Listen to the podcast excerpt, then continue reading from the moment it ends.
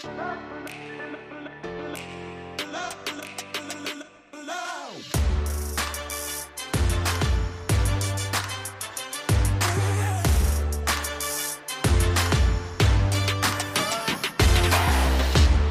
Herzlich willkommen zum Podcast Arbeitsphilosophen, die Zukunft der Arbeit. Herzlich willkommen zu einer neuen Episode und diesen Monat haben wir einen Trendforscher zu Gast. Oliver Leisse, wie gesagt, Trendforscher aus Hamburg. Wir kennen uns schon seit vielen, vielen Jahren. Wir haben unzählige Podcasts aufgenommen. Daraus ist auch eine Freundschaft entstanden, logischerweise, wenn man in dem Kinderzimmer sitzt und mehrere Episoden aufnimmt, dann ja, entsteht da auch ein bisschen mehr als nur eine Podcaster-Beziehung. Wie gesagt, wir kennen uns seit vielen, vielen Jahren. Er war aber noch nie im Arbeitsphilosophen-Podcast zu Gast. Und nach der Episode mit Carsten Schermoli und dem Thema New Work Utopia habe ich mir gedacht, wir können mal wieder ein bisschen reinzoomen. Wir können schauen, was passiert, nicht unbedingt in den nächsten 10 oder 15 Jahren, sondern was passiert in unmittelbarer Nähe, also in den nächsten zwei oder drei Jahren. Und genau deshalb habe ich Olli gefragt, hast du nicht Lust, irgendwann mal in den Podcast zu kommen? Vielleicht jetzt, weil es würde ganz gut passen. Er hat zugesagt. Und wir reden über die Zukunft im Allgemeinen, was seine Erkenntnisse sind. Ich möchte gar nicht so viel spoilern. Ich glaube, man kann uns ganz gut zuhören und ich wünsche dir jetzt einfach ganz viel Spaß mit Oliver Leisse und seinen Blick auf die nächsten zwei, drei Jahre. Ganz viel Spaß. Los geht's. Ich habe dich sogar ein paar Mal in, in meinen Vorträgen zitiert. Du hast vor vielen, vielen Jahren mal zu mir gesagt, als seriöser Trendforscher sollte man nicht mehr als zwei oder drei Jahre in die Zukunft schauen. Alles andere, alles darüber hinaus ist ja schon irgendwie, der Blick in die Glaskugel ist so ein bisschen Hokuspokus. Ich hoffe, ich habe das damals richtig aufgeschnappt. Ich habe dich, wie gesagt, häufig zitiert. Ähm, gehst du da immer noch mit oder sagst du es mittlerweile nur noch ein halbes Jahr oder doch zehn? Äh, nee, äh, auch nicht zehn Jahre, auch nicht ein halbes Jahr. Also du warst schon ja. richtig, so zwei, drei Jahre kannst du, glaube ich, äh, schaffen. Das liegt daran, also Robert Jung, der einer der ersten Zukunftsforscher im deutschsprachigen Raum war, der hat ja in den 50er Jahren schon gesagt, das Morgen ist im Heute verborgen. Also es versteckt sich eigentlich schon im Heute. Und wenn du da genau hinguckst, dann kannst du sehen, was auf dich zukommt. Und das ist eigentlich genau der Ansatz, äh, nach dem ich äh, arbeite und denke. Also genau hingucken, was gerade passiert, die äh, Dinge, wie sie entstehen, zusammenziehen oder zusammenfassen, äh, verdichten und daraus äh, kommen relativ valide Thesen, das muss man sagen. Also ich mache das ja jetzt auch schon seit 2000, dann 2008 ausschließlich, also mache ich praktisch nur noch ähm, diese Art der Zukunftsarbeit. Ähm, das war in der Vergangenheit relativ erfolgreich in den Prognosen. Ja. Muss man auch Wo mal sagen. Wo guckst du da hin? Wo guckst du da hin? Sind das Zeitungen? Sind es äh, Nachrichten? Ist es, ist es bestimmte Twitter-Accounts? Ich stelle mir manchmal die Frage, ob es dann so einen Pool gibt, wo man sagt, wenn man das und das liest in der Kombination, dann hat man doch das oder sowas. Äh, gibt es da irgendwas? Also es gibt zwei Quellen. Das eine ist die, die schöne Quelle des äh, direkten Drahtes zu Mitarbeitern in aller Welt. Ich weiß nicht, ob du das noch auf dem Zettel hast, aber wir haben ja in 50 Metropolen Mitarbeiter, die wir immer wieder aktivieren. Das sind im Prinzip Leute, die dort leben und arbeiten, in der Regel sogar Deutsche. Und wenn wir jetzt eine Anfrage haben für, weiß ich nicht, Mineralwasser oder einen Käse oder, äh, weiß ich nicht, einen Hersteller von, von Technologie, dann ähm, gehen wir in die Metropolen rein aktivieren diese Mitarbeiter und sagen, okay, bitte schaut mal, was gibt es jetzt rund um das Thema, weiß ich nicht, Mineralwasser. Was sind die Argumente? Was gibt es für neue Verpackungsformen? Warum trinkt man das da? Wie ist die Kommunikation? Und, und, und.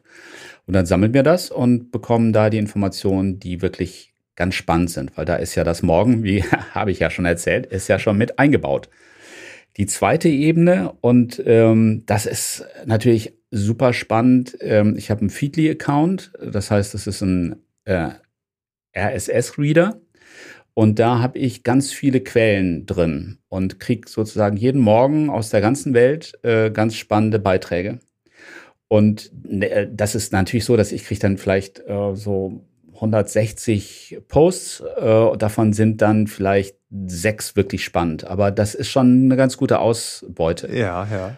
Du dir vorstellen? Und ähm, das ist, ich gucke stark nach China mittlerweile. Das ist schon, schon sehr, sehr ja. spannend. Ich gucke natürlich auch viel in den Bereich äh, Metaversum, VR, AR. Das ist ganz spannend. Ähm, Also Technologie ja, aber eben auch sehr viel Handel, ähm, Telekommunikation, ja, IT, äh, Retail, hatte ich schon gesagt, Handel, ja. Ja, also das ist äh, eine ganz breite Palette. Und es heißt ja auch immer, du solltest immer Dinge äh, noch mit in das Set mit reinnehmen, was dich eigentlich gar nicht so interessiert. Also du sollst mal zwischendurch mal äh, mein Hund und ich als, als Zeitschrift lesen oder häkeln und stricken, damit du einfach in verschiedenen Bereichen äh, diese Perspektiverweiterung hast, dass du immer wieder was Neues dazu bekommst und auch andere Leute besser verstehst und deren Probleme. Ja, weil man ja trotz, also trotz der Neugierde ähm, dann wahrscheinlich weniger generalistisch aufgebaut ist, sondern dann interessiert dich vielleicht irgendwie Metaversum und dann tauchst du ganz tief ein und siehst dann vielleicht mhm. die offensichtlichen Dinge im Heute nicht, die morgen aber vielleicht noch viel mehr beeinflussen, weil du halt ein zu großes Interesse vielleicht auf ein Thema hast. Ähm, das ist vielleicht ganz gut, dann dadurch sich zu zwingen. Ganz genau. Ja. Das war ja auch schon immer zwischen uns eine Diskussion. Ich bin äh, schon ein bisschen breiter aufgestellt, weil mich eigentlich alles da interessiert. Also Automobil, äh, Gesundheit, äh, Immobilien, alles, was, was passiert. Und du hast dir ja zum Beispiel mit dem New Work oder mit den Arbeitsphilosophen eben ein Thema in Tiefe genommen. Da bin ich mal neidisch, weil du dann eben tiefer, tiefer, tiefer darunter reinkommst. Aber ähm, in dem Moment, wo ich dann wieder weniger neidisch bin, ist dann der Moment, wo ich Dinge ja. verbinde, die an den Rändern dir vielleicht gar nicht auffallen, die ich aber besser erkennen kann dann. Ja, ja, auf jeden Fall. Das war ja auch in äh, dem Buch von dir, welches wir ja quasi komplett verpodcastet haben vor vielen Jahren. Ich weiß nicht, ob du dich noch dran erinnerst. Ja, dann, ja, äh, war das ja auch immer ganz schön, dass wir dann diese, äh, wo ich auch mal dachte, boah, du interessierst dich wie ich für alles. so Shiny Object hoch 10. so ja, und. Ähm, äh, genau, und das, äh, und ich kam ja immer wieder auf diese arbeitsphilosophische, psychologische äh, Sicht, die ja durchgängig da durchgelaufen ist. Ähm, ja, das war aber auch das Spannende, das Befruchtende, ne? dass man ähm, diese, diese Welten so zusammenkippt. Äh, ja, cool. Also die eine Frage, die ich mir hier aufgeschrieben hatte, ist tatsächlich, äh, wo guckst du aktuell hin? Das hast du schon mit China beantwortet. Ähm, gibt es trotzdem noch so äh, Regionen oder vielleicht Städte, wo du sagst, oh, vielleicht außerhalb von China auch ganz, ganz interessant aktuell?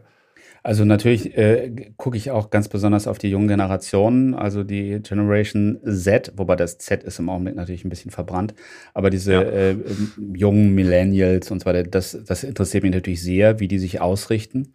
Dann an Städten und Regionen ist natürlich, äh, je nachdem, was dich interessiert. Also wenn du Technologie, dann ist äh, Seoul und, und Südkorea natürlich spannend. Wenn du Premium, dann guckst du nach Dubai äh, Lifestyle oder, oder ein gutes Lebensverständnis, äh, dann guckst du nach Skandinavien, wo einfach ja. immer noch wahnsinnig viel Gutes äh, los ist. Kopenhagen, Öresund-Region, da ist wirklich, da, da kannst du einfach nur staunen, wie, wie, wie viel weiter die sind, als wir jetzt hier in Bielefeld, Hamburg und Berlin. ja, ja, okay, das ist interessant, ne? dass man dann nicht sagt, okay, das ist die Stadt, da geht's ab, sondern alle haben so ihre Ausrichtung, ihre USPs, ihren Fokus. Ne? Und Skandinavien, das gute Leben, das Miteinander, die Gemeinschaft, Nachhaltigkeit und Co. wird da auch ganz anders. Ähm, äh, ja, also Überstunden und so gibt's da auch weniger als hier. da ist das Thema Familie auch ganz anders. Ja, stimmt. Also das muss man vielleicht differenzieren. Status war lange Zeit Moskau auch interessant, weil das einfach so Show-off ist. Aber das ist natürlich jetzt am Augenblick auch verbrannt. Also da passiert ja. auch nicht viel. Mhm. Ja, krass. Okay. Ähm, wenn du hier bist, muss ich dich natürlich fragen, was passiert morgen? Du guckst im Heute. Ähm, hast du Thesen? Hast du Themen mitgebracht. Das war zumindest die Hausaufgabe.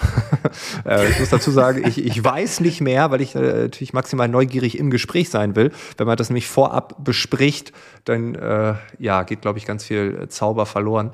Ähm, wo geht die Welt hin? Ja, äh, das ist ja immer so eine spannende Frage, weil du bist ja mitten in einem Prozess und wenn du in dem Prozess drin bist, dann fehlt dir die Übersicht. Aber wenn der Prozess schon eine Zeit lang läuft und du kannst so zurückgucken und du siehst, da sind so spannende Punkte, die kannst du einigermaßen gut erkennen und erfassen, dann bildet sich eine Linie aus diesen, nicht das Connecting the Dots, du kennst die Geschichten, dass du hm. zurückguckst und sagst, oh, das führt jetzt in die Richtung, in die Zukunft. Das sind immer starke Momente, wie ich finde. Und äh, wir stehen gerade wieder an so einem ganz spannenden Moment, wo Punkte verbunden werden können.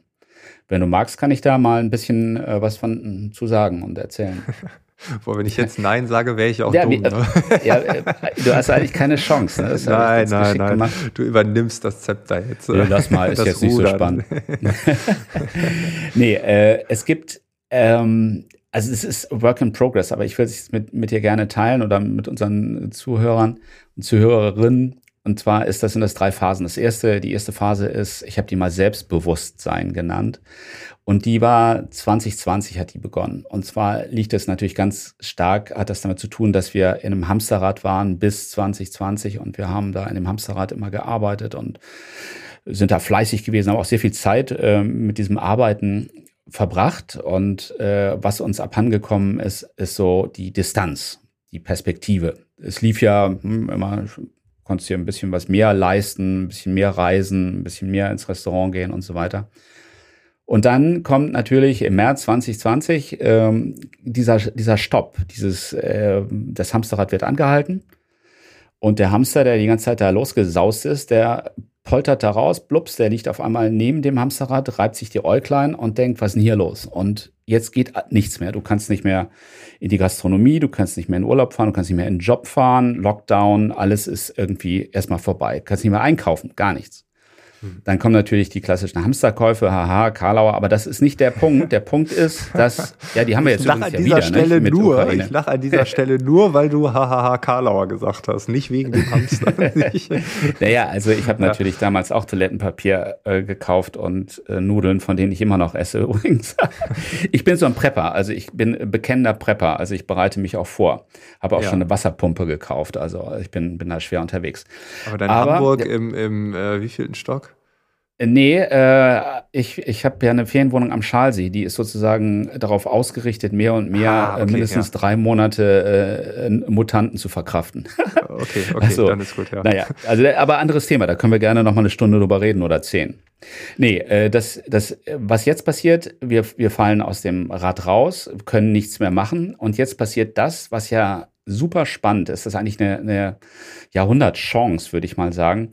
Du weißt ja, du kommst aus den alten Gewohnheiten nur dann raus, wenn eine bestimmte Zeit lang du die nicht weitermachen kannst. Also man sagt so 66 Tage hat man mal in der Psychologie ähm, definiert, wobei das ganz unterschiedlich ist, worum es ja. letztlich geht. Aber äh, du brauchst eine bestimmte Zeit der Distanz, um dann dich neu aufzustellen. Und in den Lockdowns die wir hatten in dieser Zeit im Jahr 2020 und dann auch bis 21 herein, da war, ist genau das passiert. Das heißt, wir sind so weit rausgekommen, dass wir ganz viele Dinge jetzt wieder neu überlegen und sehr nachdenklich sind und sagen, okay, ich werde mir jetzt wieder selbst bewusst, wo stehe ich überhaupt, was mache ich überhaupt, was passiert denn jetzt?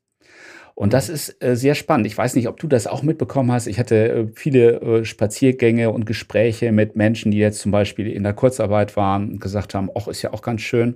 Kurzarbeit ist ja eine ganz coole Sache. Das ja. war so der erste Moment. Dann wurde so gesagt, ach, ich könnte eigentlich wieder einen Job und so. Jetzt wird es doch ein bisschen langweilig. Und dann kam die Phase, wo die Leute gesagt haben, ich weiß gar nicht, ob ich wieder zurück will. Also das, in diesen Irrsinn will ich eigentlich gar nicht wieder zurück. Ne? Also das sind so typische Kaskade von Nachdenklichkeit, die in dieser ersten Phase Selbstbewusstsein passiert ist. Jetzt kommt die zweite Phase, die nenne ich Selbsterkenntnis. Und da erkennen wir eigentlich, dass alles um uns herum nicht besonders gut läuft. Also wir haben viele Fragen, aber es fehlen überall die Antworten. Die Pandemie wird schlecht gemanagt von der Politik. In der Wirtschaft sehen wir, dass es äh, schwierig ist, also hohe Verschuldungen ohne Grenzen, äh, keine klaren Konzepte der EZB. Dann haben wir, äh, erinnere dich dran, im Juli äh, 2021 die, das Hochwasser, äh, das Klima, die, der Klimawandel ist angekommen. Wir haben alle gemerkt, dass es äh, von zu Hause äh, Schule, dieses Bildungssystem ist technologisch gar nicht vorbereitet für sowas und äh, geht voll in die Hose. Digitalisierung sind wir ganz schlecht. Äh, Gibt es auch ganz viele aktuelle Zahlen, dass wir wirklich, wir sind ähm, Vorletzter in Europa vor Albanien im Augenblick, also in der Einschätzung im letzten Digital Riser Report. Ist wirklich, du nix, ne? Also du äh, kannst das, glaube ich, auch nachvollziehen. Wir beide sind da schon relativ weit vorne, aber es wird viel darüber geredet, über Digitalisierung, aber wenig gemacht. Ja. Naja, und dann kommen eben so diese ganzen Dinge, dass ich sage, ich hab, wofür habe ich eigentlich Geld ausgegeben für irgendwelche Fashion-Marken? Ist das eigentlich sinnvoll? Äh, was ist eigentlich mit dem Tierwohl? Was ist mit Milch und äh, Alternativprodukten? Überall. Also wo du hinguckst, erstmal erkennen, dass es nicht gut läuft. Dazu kommen dann auch eine Menge psychische Probleme. Wir sind extrem überfordert. Es gab eine, im August 2021 gab es eine Befragung von Fiverr. Äh, da wurden 1000 Angestellte repräsentativ befragt in Deutschland. Und da haben dann 47 Prozent gesagt, sie sind frustriert im Arbeitsalltag, 16 Prozent sogar sehr frustriert. Und dann hat man in der Studie gefragt, sag mal, würdest du denn überlegen, jetzt deinen Job zu wechseln? Und rate, wie viel Prozent gesagt haben, ja, sie wollen den Job wechseln. Also von diesen 47? Nee, von den 100. Also von, so, von 100. allen 1000. Äh, das war wahrscheinlich dann sogar noch mehr als 47. ja. Richtig. Und zwar Hammer hatte 60 Prozent. Das wow. muss ich mal vorstellen. Ja. Fast zwei Drittel der Deutschen überlegen zurzeit, ob sie den Job wechseln oder äh, ja, also wirklich wirklich große Bewegungen da drin. Die Gründe sind äh, schlechte Unterstützung von Vorgesetzten, 29 Prozent, äh, 27 Prozent haben gesagt, die Arbeitsbelastung ist irre hoch, weil wir haben ja in Deutschland nicht gelernt Homeoffice, wir sind da ja so reingerutscht und dann haben wir am Ende äh, viel mehr gearbeitet, als wir das eigentlich verkraften konnten. Also wir haben ja ein Meeting nach dem anderen und dann mittags ja, noch irgendwie den Salat irgendwie aus der Plastikpackung äh, irgendwie direkt Toilette in den Mund war ich auch schon seit gestern nicht mehr. Ja, ja so genau, genau diese ja. Dinge. Und dann auch die Frage, äh, das ist tatsächlich auch in dieser Studie rausgekommen, Verlust des Sinns der Arbeit durch die Pandemie 26 Prozent. Also es waren Mehrfachnennungen, aber viele haben gedacht, oh, warum, was mache ich eigentlich hier? Also mhm. schon richtig heftig. Und dann haben wir ähm, in dieser zweiten Phase haben wir einige, die sich zurückgezogen haben, die so in die Nostalgie-Ecke gezogen sind und gesagt haben, alles doof, Globalisierung, Internet, alles Mist, will ich mhm. alles nicht. Aber ein Großteil, und das ist jetzt das Spannende, ist die dritte Phase. Also wir hatten die erste, ich werde mir bewusst, wo ich stehe, Selbstbewusstsein. Zweite Phase, Erkenntnis, Selbsterkenntnis, das läuft alles richtig schlecht hier, das ist nicht gut. Und jetzt kommt die dritte Phase, die heißt, ich kann nicht darauf hoffen, dass die anderen das für mich regeln, sondern ich muss es selber machen. Das ist die Phase der Selbstwirksamkeit. Hm. Und das ist ganz spannend, weil äh, jetzt siehst du, wie sich ganz viel auf einmal zeigt an, an Beispielen. Ich meine jetzt nicht, wie Will Smith äh, Chris Rock ohrfeigt, weil er da irgendwie eine Stellungnahme macht, sondern ich meine eigentlich, dass auf breiter Front die Menschen in die Veränderung gehen. Also die, der Ausgang der, der Bundestagswahl war für viele sehr erstaunlich, also wie das zu so einem Shift kommen konnte. Wir sehen, dass die Menschen auf einmal jetzt äh, in der schwierigen Situation äh, Ukraine, dass sie sehr viel helfen, dass sie empathisch sind, dass sie was machen, dass sie rausgehen. Also es tut sich ganz viel auf vielen Ebenen und das hat auch was mit Arbeit zu tun. Und ich glaube, dass wir reden ja im Wesentlichen jetzt hier über das Thema auch Arbeit, dass wir aus diesen äh, Silos äh, der Spezialisten rauskommen und jetzt uns mehr zumuten und zutrauen und sehen, dass wir wirksam sind. Das heißt, das ist die Stunde der Generalisten. Du weißt, Frank, das ist für mich schon auch äh, eine Beobachtung gewesen, die ich schon sanft über die letzten Jahre gesehen habe. Ja. Und ich glaube, dass sie jetzt richtig losschlägt und dass ähm, jeder von uns eigentlich alles ist. Also jeder kann ganz viel. Wir beide haben irgendwann vor vielen, vielen Jahren entdeckt, dass wir auch podcasten können. Hui, und das hat funktioniert bis heute, ja. Ja, äh, wir, wir sind, sind kreativ, wir, wir probieren Dinge aus, wir wechseln Konzepte, wir wechseln Jobs. Das gilt jetzt nicht unbedingt für den Durchschnitt der deutschen ähm, Arbeiterschaft, aber das ist eine, eine Beobachtung, die ich jetzt im Umfeld doch sehr stark sehe. Man ist bereit, Neues auszuprobieren und äh, sich selber da einzubringen und es kommt ein, ein, eine Option, wo ich reinspringen kann nach dem anderen. Also die, zum Beispiel, ähm, es wurde ja viel mehr gekocht jetzt auch in dieser ganzen Pandemie und auf einmal sind alle zu Köchen geworden. Ich habe noch nie so viel irgendwie über äh, Kochrezepte gehört in letzter Zeit und oder.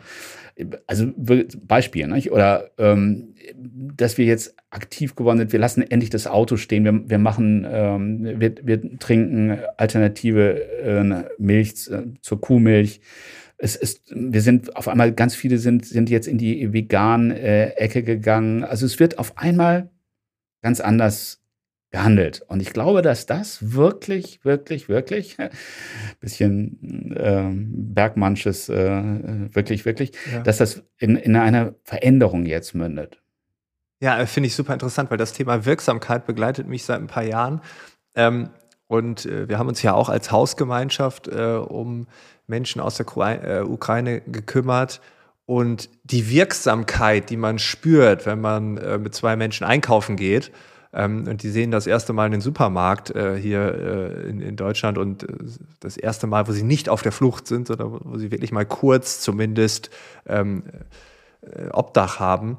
Ähm, ist enorm. Das ist äh, ein Gefühl, was man dann durch die Arbeit, ja, vielleicht, wenn man vorher irgendwie Buchhaltung gemacht hat, jetzt nicht unbedingt gespürt hat. Ne? Und ähm, ich glaube, dass diese Wirksamkeit, wie du sagst, das Geheimnis liegt dann wahrscheinlich darin, dass wir es auch außerhalb der Arbeit finden und dann merken, ach guck mal, ich kann ja und dann die Frage stellen, wie kann ich denn dieses Gefühl, diese Wirksamkeit, wie kann ich die auch auf Arbeit erzeugen? Und äh, der einfache Weg ist dann wahrscheinlich, sich eine andere Arbeit zu suchen, ähm, je nachdem, was einem wichtig ist. Das passt extrem gut zu meiner Theorie, die Vielfalt der Organisationen, die ich hier irgendwie vor eineinhalb Jahren oder so mal so vorgestellt habe oder vor einem Jahr, wo ich gesagt habe, die Organisationen werden nie wieder so gleich werden, wie sie waren, weil alle in unterschiedliche Richtungen driften.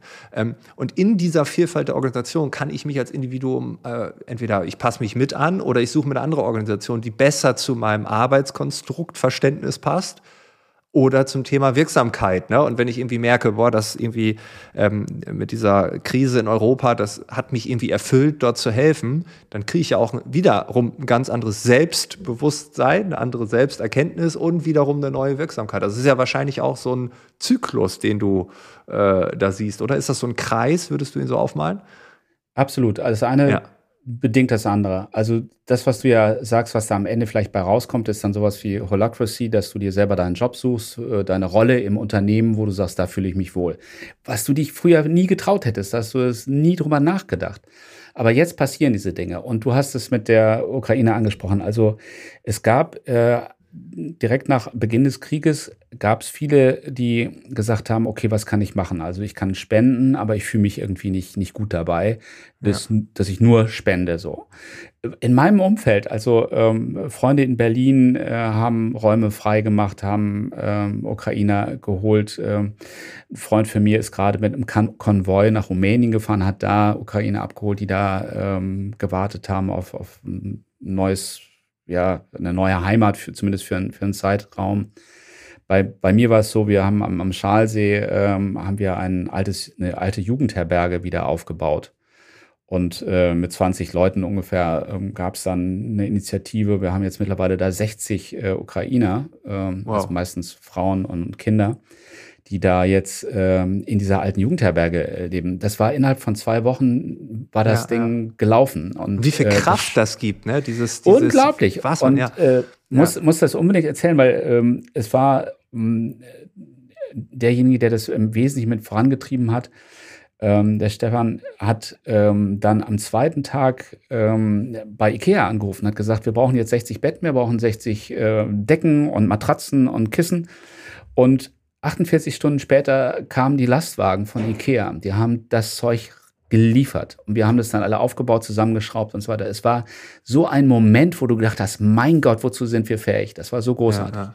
Und seitdem empfehle ich auch immer, wenn, wenn ich gefragt werde, wie, wie, wie kann man denn mit dieser Situation umgehen, der Hilflosigkeit, die wir haben? Ja, indem du aus der Hilflosigkeit in die Hilfsbereitschaft, in die Hilfstätigkeit reinkommst. Du kannst ja was machen. Ja. ja. Also das ist, das ist, das ist aber ein super Zeichen für diese Selbstwirksamkeit, dass wir merken, wow, ich kann die Welt vielleicht ein bisschen besser machen. Wirklich ich und nicht, ich muss nicht warten, ob Lauterbach die richtige Pandemieentscheidung trifft oder die äh, Frau Lagarde äh, die Zinsen anhebt. Ich kann ja selber was machen. Das ist jetzt dieser Moment, dieses, oh, das ist ja jetzt nun mal eine, eine ganz neue Erkenntnis. Wir waren, die ganze Zeit waren wir passiv und sind so ein bisschen dickbäuchig durch die Gegend gelaufen und faul und jetzt auf einmal kommen wir ins Tun. Und ich glaube ja, äh, dass wir durch Klima und Co. Also es wird ja jetzt nicht unbedingt nächste Woche ein bisschen ruhiger werden, sondern vielleicht äh, gibt es da noch so ein paar andere Dinge, die da noch ähm, passieren. Und ich glaube, dass diese Erkenntnis dann, äh, es läuft nicht so gut und dann zu sehen, ich kann was verändern, in die Wirksamkeit zu kommen, ähm, dass das so viel Kraft freisetzt, dass es auch andere mitzieht, die das noch nicht spüren konnten. Also wenn ich das jetzt sehe, dass da eine Jugendherberge aufgebaut wird oder ich sehe, wie einige sich drum kümmern, wie Leute ein Zimmer frei machen und so und man sagt, ja, wie kannst du denn zwei Leute aufnehmen? Ihr habt doch nur ein Zimmer frei. Ja, wohnen da zwei Leute, die sich bisher nicht kannten, in einem Zimmer. So also besser, als wenn sie nirgendwo schlafen. Ne? Ähm, dass ja auch dann bestimmte Grundprinzipien, äh, Glaubenssätze einfach mal beiseite gelegt werden. Ne? Ähm, ähm, äh, das, also meine Theorie war immer, ähm, in der Pandemie haben Leute neue Jobs angefangen und dann gemerkt, ach so, ich kann ja was anderes arbeiten. ne? und, äh, und dann haben die das ihrem Freundeskreis erzählt und dann auch die mit sicheren Jobs haben dann vielleicht angefangen drüber nachzudenken, ach so, ich könnte ja auch was anderes starten. Das ist ja gar nicht so schlimm. Wenn auch Dieter das schafft, der 40 Jahre in der Gastronomie gearbeitet hat, dann schaffe ich das ja vielleicht auch, der schon, äh, der oder die schon 30 Jahre bei Daimler äh, gearbeitet hat oder bei einem Automobilkonzern. Ne? Ich kann auch was anderes machen. Ne? Also äh, auch wenn der Job safe war vielleicht. Und ähm, diese Inspiration von links und rechts rechts zwischen den Menschen, äh, das ist ja etwas, was am Ende Gesellschaft ausmacht. Und ähm, ähm, ja, ich glaube auch, dass also die, diesen Aufbruch sozusagen, den kann man im Kleinen schon ganz häufig sehen. Ja, es gibt da natürlich zwei Dimensionen, die beide wahnsinnig spannend sind. Das eine ist das Ich, das hast du gerade angesprochen, dass wir gesehen haben, dass ich mich selber in so einer neuen Situation irgendwie durchaus auch irgendwie bewähren kann. Also äh, auf einmal Homeoffice, viele von uns wussten ja vorher überhaupt noch gar nicht, wie man sowas schreibt oder was das überhaupt ist. Oder äh, keiner kannte Zoom und Teams und was wir da alles noch gelernt haben. Ja. Und auf einmal wirst du da reingestoßen, probierst es aus und irgendwie geht's dann mit viel Geruckel. Wir wissen alle, wir haben alle die vielen Fehler gemacht und irgendwie äh, schräg vor der Kamera ausgesehen und so. Aber dann hat sich das eben gefunden. Man hat die Meetings auch so effektiver gemacht, eben die, die, diese neue Sprache dieser Meetings gelernt, die Effizienz äh, genossen, auch dass man zum Beispiel durch dieses Zusammenwürfeln in Breakout Rooms auch mal neue Leute kennenlernt, die man sonst nie kennengelernt hat und so. Also es gibt viele gute Sachen, die relativ schnell äh, reingeprasselt sind. Das ist das Ich. Jetzt gibt's aber, und jetzt wird's philosophisch, es gibt noch eine andere Ebene, nämlich das Wir. Das Wir war früher so, dass wir immer sehr klein war. Das sind wir, das ist Frank, du und dann noch unsere Freunde und äh, so ein kleines Umfeld und Freundinnen und das sind wir. Das ist aber immer größer geworden in dieser Zeit und in dieser Welt. Das Wir bezieht sich jetzt auf immer mehr. Eigentlich im Idealfall auf uns alle. Also wir Menschen. Die Menschheit, sind, genau, ja. ja. ja. wir denken an denselben Themen rum. Also wir ja. haben dieselben Probleme, ja. Dies ist, äh, die Inflation äh, siehst du überall, den Klimawandel siehst du überall, die Pandemie ist überall, ja, in jeder kleinen Ecke dieser Welt.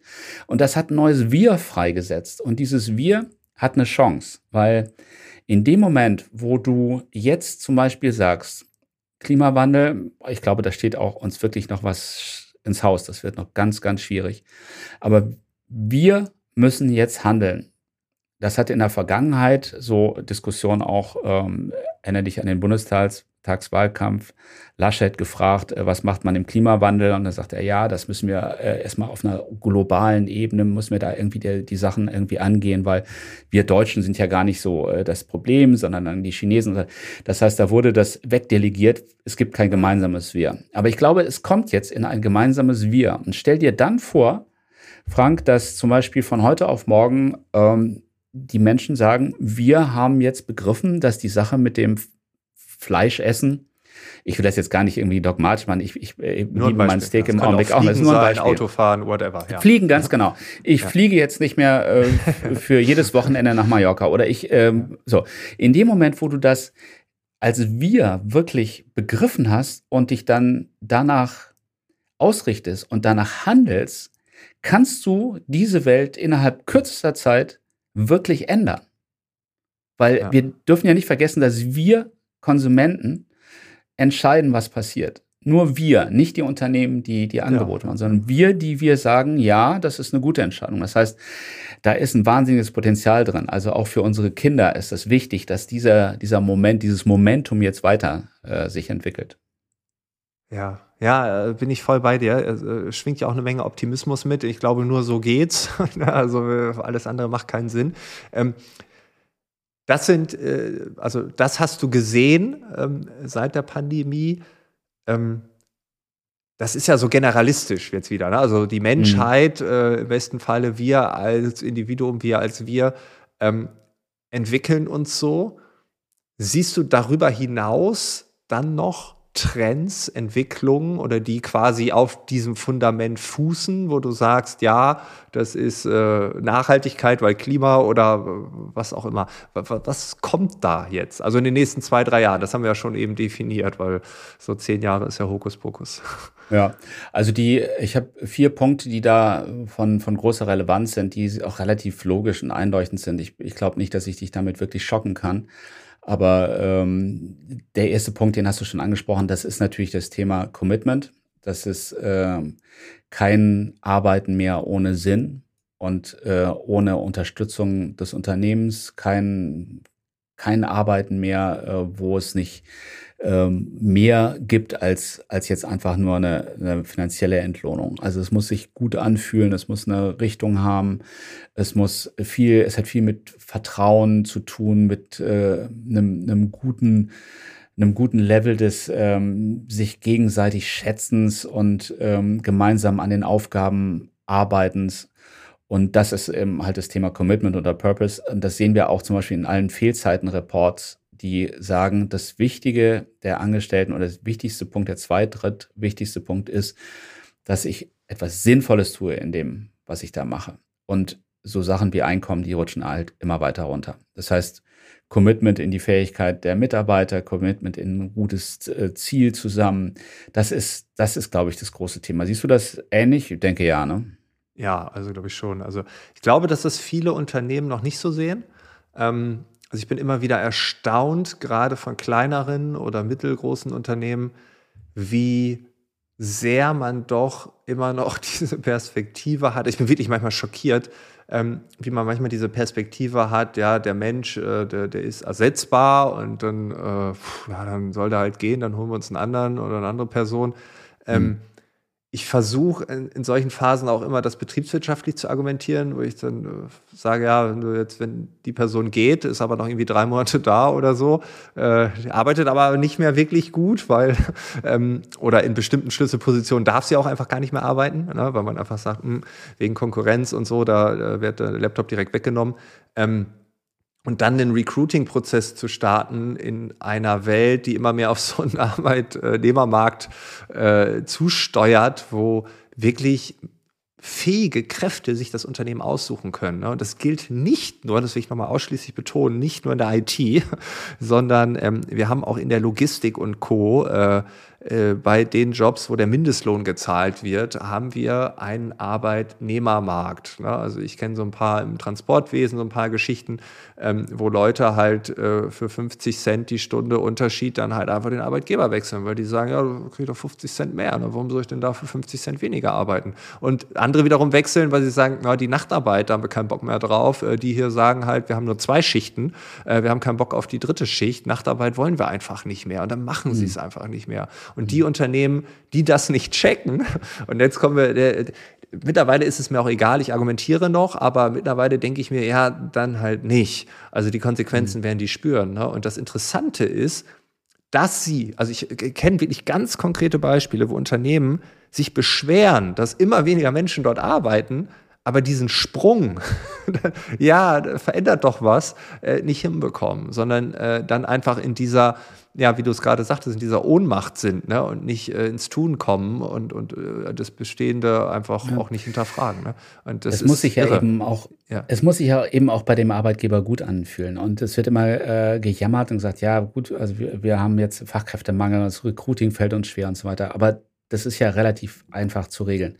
Du hast jetzt in der Zeit gerade, äh, Stichwort Ukraine, hast du gesehen, Apple hat dann natürlich sofort die Verkäufe in Russland gestoppt. Der äh, Elon Musk hat diese äh, Starlink äh, Optionen rübergebracht nach Ukraine, dass die noch Internet haben. Google Maps hat zum Beispiel aufgehört, äh, Staus zu zeigen in der Ukraine, damit es also keine Ziele gibt, weil da ah. siehst du ja immer, Staus sind eben, wenn viele Leute zusammenkommen. Das heißt, da hat man was gemacht. Und alle Mitarbeiter in diesen Konzernen haben gewusst, aha, unsere äh, Führung, Leadership, äh, übernimmt Verantwortung. Und auch wenn es äh, bedeutet, dass hier weniger Profit da ist. Also McDonald's hat ja dann, glaube ich, alle Läden zugemacht.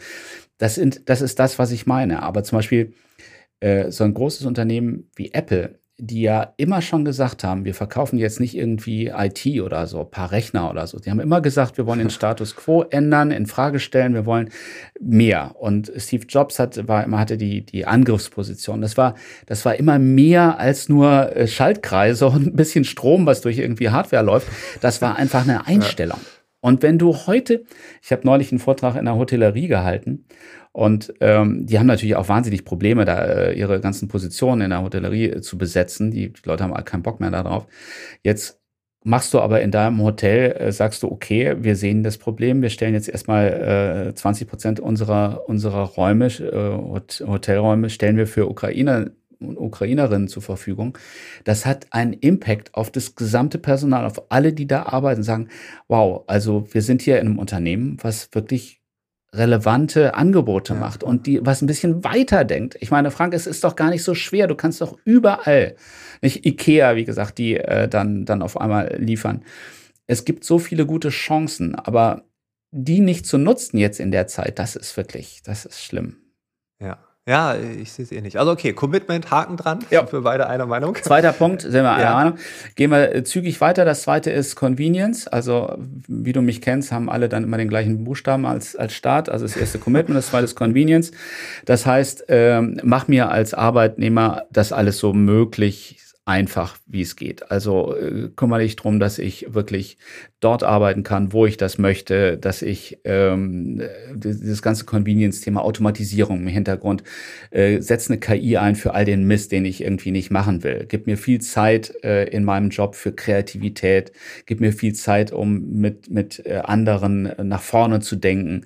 Nimm diese ganze Routine, das, was unser Arbeitsleben viel zu sehr bestimmt, dieses 0815 wiederholen, nimm das raus und das ist Digitalisierung, die einfach bei uns nicht funktioniert. Das ist aber auch Metaverse, wo die äh, Amerikaner jetzt kommen und sagen, ähm, Meta, also Facebook, ähm, hat jetzt Horizon Worlds, wo du dich dann eben in dieser Welt triffst. Wenn du das ähm, weltweit möchtest, kannst du einfach dein Unternehmen international aufstellen, kannst dich mit Mitarbeitern überall connecten in diesen Metaverse-Ebenen. Äh, Microsoft hat Mesh gerade vorgestellt, das ist ein ähnliches System. Also hier ist der zweite große Punkt. Ich würde bei der Arbeit darauf achten, dass mein Arbeitgeber durch Automation mir möglichst viel Zeit spart und mich so produktiv wie möglich macht.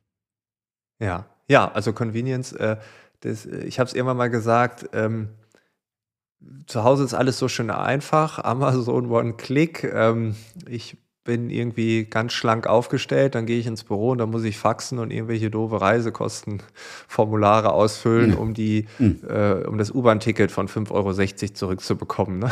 Ähm, mhm. Und äh, das ist so dieses, also Convenience äh, fällt mir auch immer wieder auf die Füße, wenn ich denke, ich habe irgendeinen Kontakt mit der Verwaltung, dann denke ich so, das ist das Gegenteil von Convenience, ne? wo man so ganz klare Formulare, die keiner versteht, oder jetzt auch hier das Beispiel äh, Hilfe für Menschen aus der Ukraine, als ich dann diese Verwaltung Verwaltungszettel gesehen habe und die wurden mir in die Hand gedrückt und äh, what is it? Und äh, ich lese mir fünfmal durch und denke, ja, I don't know, I don't get it. Mhm. so, also es ist einfach äh, irre, irre, weil das ist genau das Gegenteil von Convenience. Und ähm, ich glaube, dass der Druck steigen wird auf alle Parteien, ähm, die in unserem Leben irgendeinen Einfluss auf uns haben, äh, Convenience voranzutreiben, es ist einfach nicht mehr, also ähm, äh, Solo-Selbstständige wandern aus nach Estland, weil sie sagen, keinen Bock mehr drauf auf diesen Mist. ne, so, und ähm, ja. Äh, das kann man jetzt als Angestellter nicht machen, aber man kann Druck ausüben. Ne? Die Politik äh, spürt das dann auch vielleicht irgendwann und so, und dann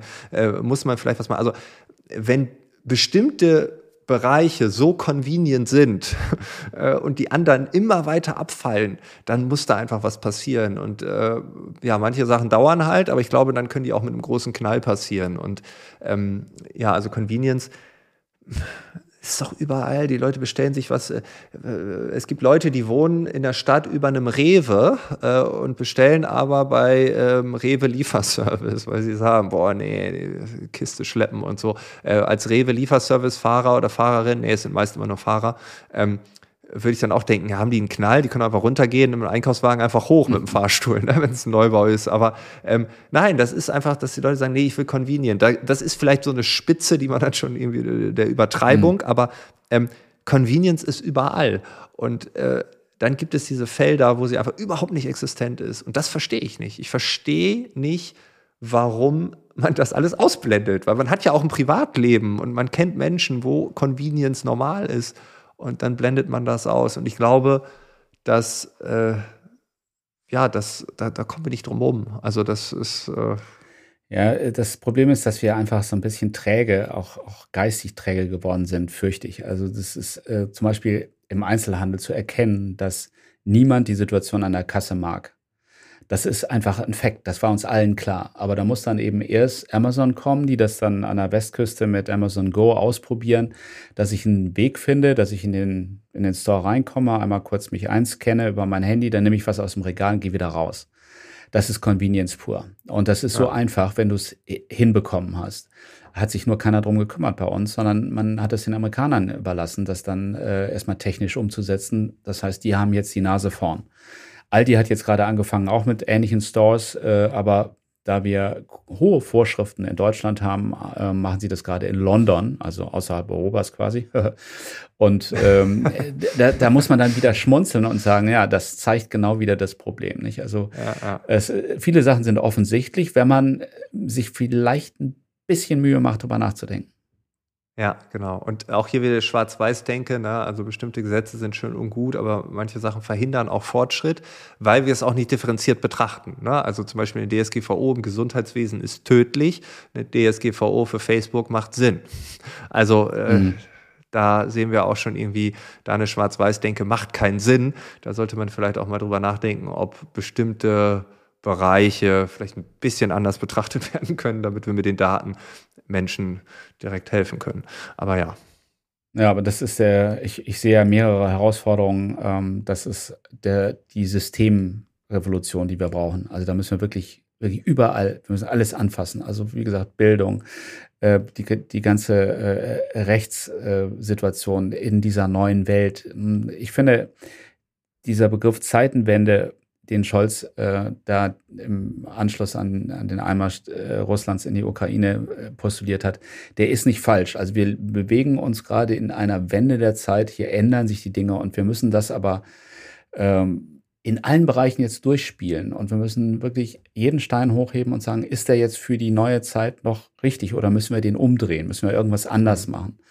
Und das ist äh, aber auch für die Arbeitgeber eine große Herausforderung, dann aus diesen alten Strukturen rauszukommen. Auf aber das Fall, ist total wichtig, Convenience. Und Role Models gibt es genug. Es gibt so viele Unternehmer, Unternehmerinnen, die ja nach vorne preschen und sagen, ey, so haben wir das gemacht. Guckt einfach mal hin, wir zeigen euch das. Ne? Ähm, äh, einfach äh, nehmt, was ihr davon brauchen könnt oder was ihr euch traut und gut ist. Ne? Ja, okay, also Convenience ähm, äh, sind wir auch. Zweiter Punkt, ähm, jetzt kommt der ja. dritte, genau, das, das, den, den können wir, glaube ich, da können wir beide wieder auch stark nicken. Das ist das äh, Thema Kreativität oder Creativity. Also wir haben jetzt Commitment, Connection, Creativity. Da geht es darum, darum, dass wir in allen Bereichen sehen, dass wir von ähm, der äh, Performance, der reinen Performance, wo wir in Deutschland ganz gut sind, keine Frage, aber jetzt in die Erlebnisdimension kommen. Also wir kommen in eine, ähm, wir, wir möchten mehr, mehr Emotionen. Also während das äh, Convenience-Thema ein, ein Thema der Effizienz war, also bitte äh, macht alles effizienter, damit ich mehr Zeit habe für, nämlich Kreativität, Kreativität für mehr Emotionen, für mehr Interaktion, selbstbestimmtes Handeln, nicht dezentrales Arbeiten, so flache Hierarchien, die ganzen alten Sachen, die kommen hier aber so richtig zum Tragen. Ich möchte selber gestalten, ich möchte gesehen werden, ich möchte improvisieren, ich möchte dieses ganze Design Thinking und Scrum und Prototyping und Holacracy. Das sind alles die Dinge, die jetzt kommen, und während wir eben noch in, weiß nicht, 100 Jahren Abteilungen planen, ne, siehe Flughafen Berlin, sind wir eigentlich schon müssten wir viel weiter sein auf dieser Ebene, äh, immer wieder neu aufstellen, gucken, wo geht die Reise hin, dann überprüfen, wo stehe ich, wieder neu bewerten, neue Ziele setzen, wieder anpassen. Das ist äh, Thema Improvisation und ähm, dieses neue Denken, Irrtum zulassen. Du kennst die ganzen Themen. Aber da ist wirklich viel drin. Und mhm. das ist auch wieder der, die Verbindung zum Generalistentum, dass du aus diesem ich weiß das und ich kann das, aber nur diesen kleinen Teil, dass ich zudem, ich versuche das Große zu sehen und das Ganze als, als eine große, fließende, organische Aufgabe, die, die mich auch fordert, indem ich äh, ständig meine Grenzen erweitere. Ähm, wo du zum Beispiel als Experte für New Work jetzt Experte als, als äh, Vater zum Beispiel sein musst oder du musst äh, Dinge wieder neu organisieren. Dieses, was ja das Leben ausmacht, das ja. ist jetzt wieder viel stärker im Fokus. Ja, ja, ich glaube auch. Also dieses, ähm, und trotzdem sieht man ja immer dieses, äh, diese Häuslebauer-Mentalität, nichts gegens Häusle bauen. Wenn jemand ein Haus bauen will, alles gut. Aber du weißt, was ich meine, ne? So, hier mhm. baue ich mein Haus, da arbeite ich ewig und dann gehe ich hier in Rente und so. Also alles ist so vorbestimmt in einer Welt, die vielleicht doch sehr schnell im Wandel ist. Ähm, und wenn ich ähm, äh, zu viele mir Fesseln anlege, weil ich denke, das ist doch alles in Stein gemeißelt, dann kann ich ja auch nicht kreativ sein. Also ich glaube, Kreativität geht immer mit Leichtigkeit einher äh, und leicht geht durchs Leben, der möglichst wenig Ballast äh, auf den Schultern hat. Und natürlich haben ja. wir alle durch Eltern und Großeltern und so natürlich ganz viel Ballast. und, äh, das ist die eine Komponente. Aber das andere ist natürlich das, was wir uns irgendwie selbst aufbürden, indem wir einfach sagen, gut, ich kaufe mir jetzt irgendwie eine Wohnung für eineinhalb Millionen in der Großstadt, obwohl ich es mir eigentlich nur eine 500.000er leisten könnte, aber ich kriege das schon irgendwie hin, äh, muss dann ein paar Überstunden machen und bin dann morgen krank und so und dann äh, ja, geht das nicht mehr und dies und naja, jedenfalls, äh, du weißt, was ich meine, ne? also dieses fluid sein, äh, leicht unterwegs sein, kreativ sein, ich glaube, das, da gibt es irgendwie so eine Verbindung. Ähm, aber ich glaube auch, dass wir von unserer Kultur her als Ingenieursland 100% perfektionistisch, Häuslebauerkultur, dass das auch schwierig ist in dieser Welt, das anzuerkennen. Das ist vielleicht ähm, du hast gerade gesagt, Fehler zulassen oder äh, das Irren ist äh, okay. Ne? Ähm, ja, einfach ne, so Pareto, so ein Pareto-Leben zu führen, so ein bisschen. Ja, also 2080 ist auch ganz gut so. Ja, und äh, es hat ja auch damit zu tun, dass du in einer Zeit jetzt gerade bist, die gerade das fordert. Du kommst ja gar genau. nicht mehr mit diesen langen Planungen klar. Das ist eine Zeit der Unsicherheit. Also es, du kennst es ja, wir haben auch in der Vergangenheit häufig in Vorträgen den Begriff VUCA genannt. Nicht? Es ist aber, es ist wirklich, es ist sowas spitz auf Knopf VUCA gerade. Also V Volatilität, U ist Uncertainty oder Unsicherheit. Das ist ja das, was wir sehen. Also Kurse ja. gehen hoch und runter. Wir wissen nicht, was morgen ist. Politiker ändern ihre Meinung Impfpflicht, ja, Impfpflicht, nein. Also die Dinge sind ständig in, in Bewegung. Dann haben wir Complexity, das ist das C aus VUCA. Da geht es natürlich auch im Augenblick in alle Richtungen. Alles bedingt sich gegenseitig. Das ist Jetzt werden äh, 100 Milliarden wieder in den, in den Wehrsektor gesteckt. Das hat natürlich Auswirkungen auf noch mehr CO2-Ausstoß, weil diese ganzen Panzer und der ganze Kram, der läuft natürlich ja. nicht auf Elektroebene. Also alles bedingt sich miteinander und dann Ambiguität, dieses vieles ist richtig, vieles ist falsch. Was ist denn jetzt? Also das ist, da musst du erstmal mit klarkommen. Und da kommen die mit klar, die sich dem öffnen und sagen, ja, das ist jetzt die Phase. Ich muss einfach flexibel und kreativ damit umgehen. Nicht? Agilität ist ja auch so ein Punkt. Und ich, ich nehme das an, diese Herausforderung. Und ich werde das schaffen. Und ich kann, wenn ich vor meine Mitarbeiter trete, nicht sagen, dass ich weiß, wie es läuft, sondern ich muss sagen, passt auf, Leute, ich weiß nicht, wie wir da durchkommen. Lass uns das gemeinsam versuchen. Wenn jeder seinen Teil dazu beiträgt, werden wir das schaffen. Aber ich kann euch nichts garantieren. Und das ist eine neue Zeit, aber es ist auch eine neue Chance. Ja. In, interessant. Ich habe jetzt gerade die ganze diesen äh, elektrobetriebenen Panzer vor Augen. äh, ja. ja. nein, das ist, äh, das ist, glaube ich, das wäre eine Disruption, eine Militärtechnik-Disruption. Ich habe davon gehört, äh, ganz ehrlich, dass es das tatsächlich irgendwie schon geben soll oder dass sie daran arbeiten. Ist wirklich kein Quatsch, aber ist, diese Dinger ja, sind ja sowieso irrsinnig teuer. Und dann wusstest du, dass die so bis zu 15 Millionen das Stück kosten, muss ich mal vorstellen. Und dann hast du da so, so Panzerabwehrteile, die, die kosten auch die, die Grund, äh, das Grundset kostet 250.000 von so, einem, so, einem, so einer Panzerabwehrrakete der neuesten Dimension und jede einzelne Rakete kostet 100.000. Was sind das für irrsinnige Zahlen, frage ich dich. Was ja. ist das für eine verrückte Zeit und Welt? Ja. Naja, kommen wir zum vierten Punkt, äh, wenn du erlaubst, denn der ist total wichtig. Das ist nämlich das vierte C, kommst du nie drauf. Ah, doch, wahrscheinlich. Ah, du würdest, glaube ich, tatsächlich drauf kommen. Also das erste war Commitment, das zweite war Convenience, dann kommt Creativity und das vierte, und ich halte das für extrem wichtig, ist Connection. Das ist nämlich die Verbindung.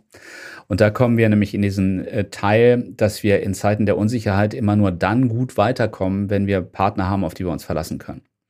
Hm. Und äh, da gibt's dieses wunderbare Experiment von Gerald Hüther, der das äh, beschreibt äh, in einem seiner Bücher. Ein Affe wird in einen Käfig gesperrt und dann wird ein Hund in den Raum gelassen. Und der Affe, der kriegt erstmal natürlich irgendwie keine, keine guten Gefühle, wenn er den Hund da sieht. Er ist zwar geschützt in diesem Käfig, aber trotzdem kann man über Adrenalin messen, dass der Stress hat, Angst hat. Mhm. Jetzt kommt der Hammer. Nämlich setzt man einen zweiten Affen in den Käfig, den der andere Affe gut kennt mit dem er sich gut versteht, dann sind auf einmal alle Angst- und Stressreaktionen komplett weg. Und die drücken sich aneinander und äh, haben keine Angst mehr. Und das ist eigentlich der Weg. Das ist die große Botschaft eigentlich dessen, was wir jetzt brauchen. Wir brauchen viel mehr Miteinander. Wir brauchen mehr Austausch, Zuhören, Empathie, gemeinsam Zeit verbringen. Ähm, Bierchen trinken, ähm, äh, uns unsere Sorgen mitteilen, drüber reden, Verbindungen fördern, Club machen. Also äh, eben nicht arbeiten im Sinne von, ich sitze da in meiner Kabine und, und ziehe die Zeit durch da, sondern im Gegenteil äh, aufeinander zugehen, gemeinsam über die Themen reden. Ähm, dann kommen wir, gut, das ist, glaube ich, gut durch diese nächste Zeit durch. Das ist die größte Herausforderung an die Arbeit der Zukunft, dass wir genau diesen Punkt, dieses Verbindende jetzt massiv fördern. Und wer das am besten kann, der wird am besten durch diese Phase kommen. Äh, super spannend, weil ich hatte heute Morgen ein Gespräch mit einem äh, großen deutschen Konzern oder mit Vertretern eines großen deutschen mhm. Konzerns.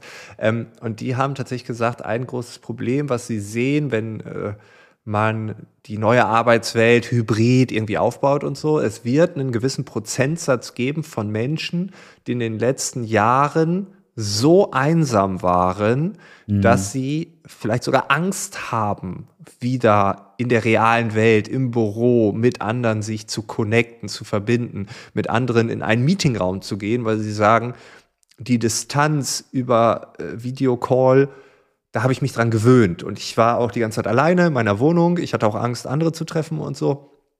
Völlig okay.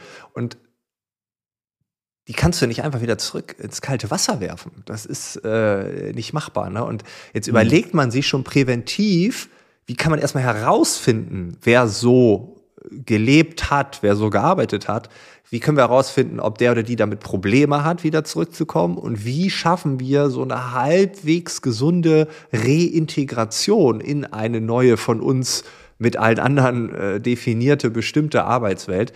Ähm, und ich glaube, Einsamkeit, das hat die Psychologie schon mehrfach bestätigt, ist eines der, der größten äh, Probleme psychischer Natur, wenn man niemanden mehr hat, mit dem man sich austauschen kann. Die Nähe, die Liebe, ähm, äh, ein Riesenproblem bei Rentnern, äh, ein Riesenproblem in Großstädten, äh, die Einsamkeit, wenn man mehr Single-Wohnungen, ähm, dann entsteht da viel Enttäuschung, so man schottet sich ab und, und, und ja, lebt dann da so vor sich hin. Die Individualität der Großstadt führt auch dazu, dass sich niemand mehr um einen kümmert.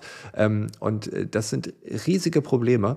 Ähm, und das gilt ja auch für Unternehmen. Ne? Also mein Einwand war ja, ihr habt genauso viele, ihr seid ein Spiegelbild der Gesellschaft, genauso viele Einsame in eurem Unternehmen, wie die Gesellschaft Einsame in ihrer Gesellschaft hat, prozentual. Vielleicht habt ihr ein bisschen mehr, ein bisschen weniger, aber ihr habt die definitiv. Und ähm, ja, ich glaube auch, dieses Miteinander sein und sich um sich kümmern. Ne? Und das passt ja wieder auch zu dieser Selbstwirksamkeit, dass wir uns äh, dann halt, oder wie ihr dann halt die Jugendherberge da äh, äh, wieder aufbaut und äh, als Gruppe sich um andere zu kümmern. Und das strahlt ja auch ab. Ne? Vielleicht kommen dann auch Menschen, die vielleicht eher einsam waren, durch so einen Prozess wieder in die Gesellschaft zurück, äh, egal ob es die Gesellschaft als Ganzes ist oder in, in der Arbeitsgesellschaft. Ne? Ähm, aber ja, ein ganz wichtiger Punkt. Ich, ähm, ich glaube auch, ja. dass sich äh, in dem Zusammenhang diese Coworking Spaces einfach jetzt definitiv durchsetzen werden, weil ich habe so viele Leute in meinem Umfeld, die sagen, ich kann das nicht mehr aushalten zu Hause. Also es ist, es ist nicht schlimm, aber es reicht jetzt. Verdammt nochmal, es reicht. Ich muss jetzt mal wieder Leute sehen. Ich muss mal wieder irgendwo neue Ideen aufsaugen. Ja. Und da ist, äh, ich arbeite hier in so einem, so einem Space schon seit, seit fünf Jahren, glaube ich jetzt. Äh, da hast du eben genau das, dass du auch gesehen wirst. Du kommst irgendwie morgens irgendwie rein, dann, dann hast du René, der sagt Hallo und du weißt irgendwie, ja, das ist irgendwie jetzt gerade ganz nett. Und ähm, du setzt dich dann in den Community-Bereich und äh, triffst Leute, die, die, die du dann auch mal gerne mal wieder auf einen kleinen Schnack irgendwie dann, dann nervst. Aber äh, das ist, da, da geht eben mehr. Und das ist viel wichtiger und äh, bedeutender als all die ganzen technologischen Dinge, die wir jetzt im Hintergrund äh, laufen haben. Die müssen einfach nur bitteschön funktionieren. Ansonsten geht es um diese Gemeinschaft, um auch äh, Frank, wir beide haben ja immer wieder die Möglichkeit, uns zu treffen und immer mal wieder äh, sehen wir uns und dann auch live und genießen das ja auch und tauschen uns dann echt zutiefst gut aus. Und ähm, das kannst du einfach gar nicht anders machen, als immer mal wieder ab und zu gemeinsam an den Themen arbeiten. Und dann hast du wieder tolle Ideen, die kann ich verwenden. Ich habe ein paar Anregungen für dich. So funktioniert das. Ja, ich wollte gerade erst sagen, wir haben uns aber in der Corona-Zeit gar nicht live gesehen, aber es stimmt nicht. Ich bin ja mal in das gleiche U-Bahn-Abteil gestiegen, wo du dann mit deinem ich mein, Sohn saßt in Hamburg. Das muss man sich doch mal vorstellen. Oder ich, ich fahre in U-Bahn äh, in, in Hamburg, in der großen Stadt Hamburg mit meinem Sohn U-Bahn und auf einmal steht Frank Eilers äh, draußen auf dem, auf dem Bahnsteig und äh, kommt in mein U-Bahn-Abteil rein und sagt, hallo Oliver. Echt, das sind 17 Sachen, Minuten mit dir in die gleiche Richtung. Und wir haben sogar noch die gleiche Aus, äh, die äh, Endhaltestelle gehabt. also nicht Endhaltestelle, wir sind zu, äh, bei der gleichen Haltestelle ausgestiegen. Ähm, ja, stimmt, wir haben uns auch live gesehen. Ja. Ich, ja. ich würde den Connection-Teil beenden wollen mit einem, einer kleinen Geschichte, die habe ich jetzt wirklich vorgestern gesehen bei dem Buchladen meiner Wahl. Da war so ein Zettel an die Wand geklebt oder an das Glas von innen. Und zwar äh, ein Ausschnitt aus einem ähm, Märchenbuch von James Norbury. Der hat äh, so eine Geschichte über den großen Panda und den kleinen Drachen. Also der große Panda geht dann immer durchs Land und hat den kleinen Drachen, so einen ganz kleinen gemalten Drachen hinten oben auf seiner Schulter. Und dann äh, sinnieren die so oder philosophieren die über die Dinge. Und da gibt es einen eine wunderschöne, ganz kleine, äh, kleinen Dialog und der geht wie folgt. Was ist wichtiger? fragte großer Panda. Der Weg oder das Ziel? Die Gefährten, sagte kleiner Drache. Finde ich großartig, oder ist das ja. nicht großartig? Wir denken immer über, ja. was ist jetzt wichtiger, Weg oder das Ziel? Alles Murks, die Gefährten, ja, der, ja. Die, mit denen du die Reise machst, das ist wichtig. Das finde ich eine ganz, ganz tolle Geschichte. Ja, die werde ich klauen. Steer ja, like an Austin.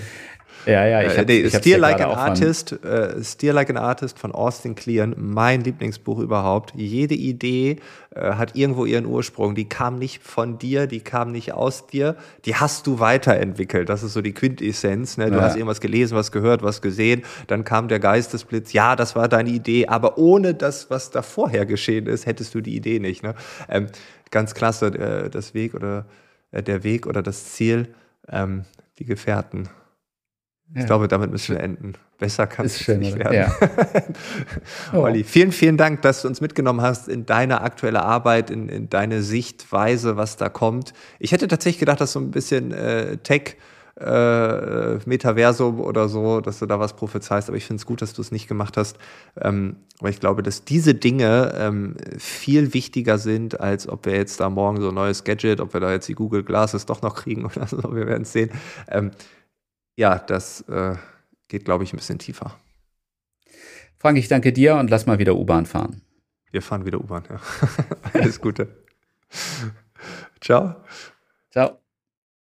Das war das Gespräch mit Oliver Leisse. Alle Infos zu ihm sind natürlich in den Shownotes verlinkt. Dort findest du auch seinen aktuellen Podcast. Und ich würde mich natürlich freuen, wenn du im nächsten Monat wieder dabei bist. Dann geht es um das Thema künstliche Intelligenz. Kann KI empathisch sein? Kann KI wirklich emotional sein, Emotionen erkennen und wo gibt es Grenzen. Ich freue mich jetzt schon auf das Gespräch. Ich hoffe, du bist dabei. Wir sehen uns im nächsten Monat wieder. Bis dahin, alles Gute. Ciao.